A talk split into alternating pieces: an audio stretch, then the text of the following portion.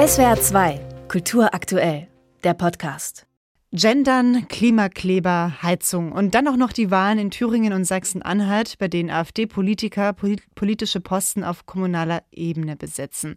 Es sind heiße Debatten, die uns beschäftigen, die in den Medien, in der Politik und auch im privaten Raum energisch diskutiert werden. Und darüber schwebt immer der Eindruck, unsere Gesellschaft ist polarisiert, sie ist sogar gespalten. Stimmt das oder ist das nur ein Eindruck, der sich je öfter man ihn ausspricht, zu einer Wahrheit formt? Dieser Frage ist ein Team des Mercator Forums Migration und Demokratie an der TU Dresden nachgegangen. Sie hat in einer Studie die Polarisierung in zehn europäischen Ländern untersucht.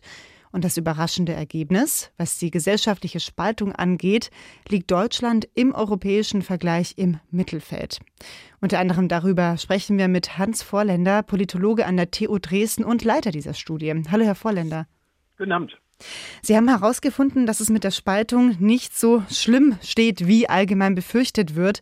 Warum ist das so?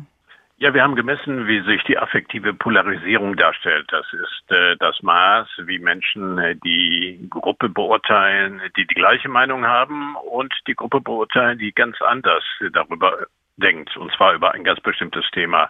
Und da haben wir eben festgestellt, dass 20 Prozent in etwa der Befragten stark polarisiert sind, aber die anderen eben nicht. Und äh, es hängt auch sehr stark ab, welches Thema eigentlich äh, diskutiert wird. Also es gibt Reizthemen, wo die Polarisierung sehr deutlich in Erscheinung tritt, aber generell kann man nicht sagen, dass Deutschland ein hochpolarisiertes Land ist und insofern kann man auch nicht sagen, dass ein Riss durch das Land geht. Mhm. Hat Sie das überrascht?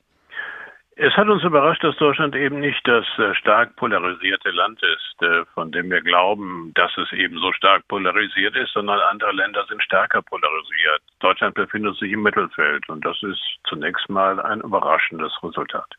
Sie haben gerade erklärt, dass Sie sich vor allem angeguckt haben, wie es um die affektive Polarisierung steht. Könnten Sie das nochmal genauer erklären, vielleicht mit einem Beispiel, was es genau bedeutet für Sie, dieser Begriff Polarisierung für Ihre Studie?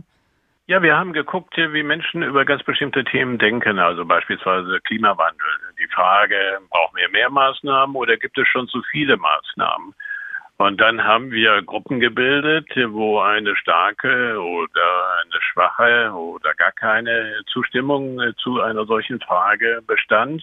Und dann haben wir die Menschen gefragt, wie schätzen Sie eigentlich die Gruppe ein, die ganz anders denkt als Sie? Haben Sie negative Gefühle? Sind sie gleichgültig?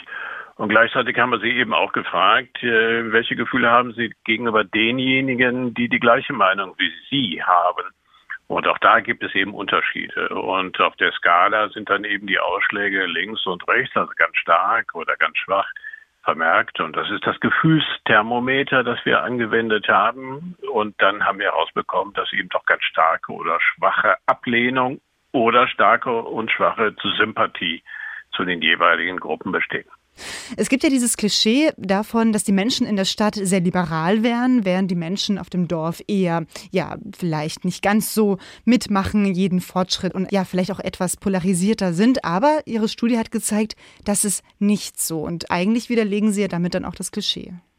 Ja, wir haben sogar festgestellt, dass Menschen äh, in den Großstädten äh, auch gut ausgebildet, von höherem sozialem Status, äh, relativ stark polarisiert sind, ähm, vielleicht auch stärker als manche in den peripheren oder ländlichen Regionen. Es ist also nicht ein einfacher Stadt-Land-Gegensatz, äh, sondern es bezieht sich dann eher auf Themen, wo es entweder gleiche starke Formen von Polarisierung gibt oder geringer. Also wir können auch nicht sagen, es gibt einen klaren Riss zwischen Stadt und Land. Wenn man sich das europaweit anschaut, da ist die Polarisierung unter den Wählern linker Parteien höher als unter den Wählern rechter Parteien. Das hat mich ebenfalls überrascht, weil ja rechte Parteien wie zum Beispiel die AfD ja schließlich sehr laut und sehr energisch gegen das System wettern. Ja, in Deutschland ist es ja tatsächlich so, dass die Personen, die sich selbst rechts einordnen, äh, stärker affektiv polarisiert sind. Das unterscheidet Deutschland wieder von den anderen untersuchten neuen Ländern. Und das ist ein Spezifikum. Generell aber gilt, dass Linke und Rechte gleichermaßen stark polarisiert sind, wobei die linken oder grün ökologisch sich einordnenden Personen etwas stärker polarisiert sind. Aber in Deutschland eben äh, ist es etwas anders, ja. Und ist das themenabhängig? Es hängt von den Themen ab. Also es gibt natürlich Themen, die ganz besonders starke affektive Polarisierungswerte aufweisen. Das ist einmal das Thema Klimawandel. Da ist vor allen Dingen die Gruppe von Personen, die sich ökologisch oder grün positionieren oder links positioniert, sehr viel stärker polarisiert.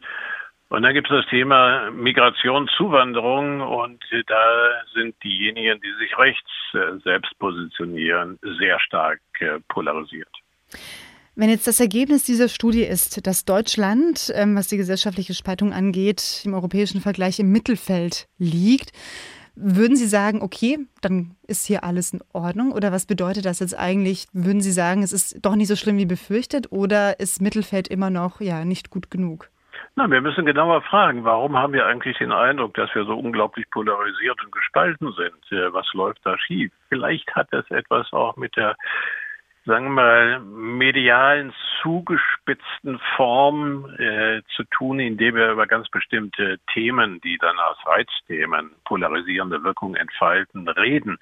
Ähm, vielleicht ist eben doch auch festzustellen, dass diejenigen, die links und rechts besonders laut schreien, um es ein bisschen überpointiert zu sagen, äh, auch eine besondere Aufmerksamkeit bekommen und deshalb das Bild über unsere eigene Polarisierung und Spaltung verzerren.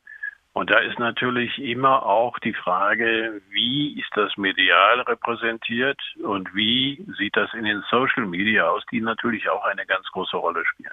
Sagt Hans Vorländer. Er ist Politologe und hat eine Studie des Mercator Forums Migration und Demokratie an der TU Dresden geleitet, die unter anderem aufgezeigt hat, dass unsere Gesellschaft weniger gespalten ist als befürchtet. Herr Vorländer, danke Ihnen für das Gespräch. Sehr gerne. SWR 2 Kultur aktuell. Überall, wo es Podcasts gibt.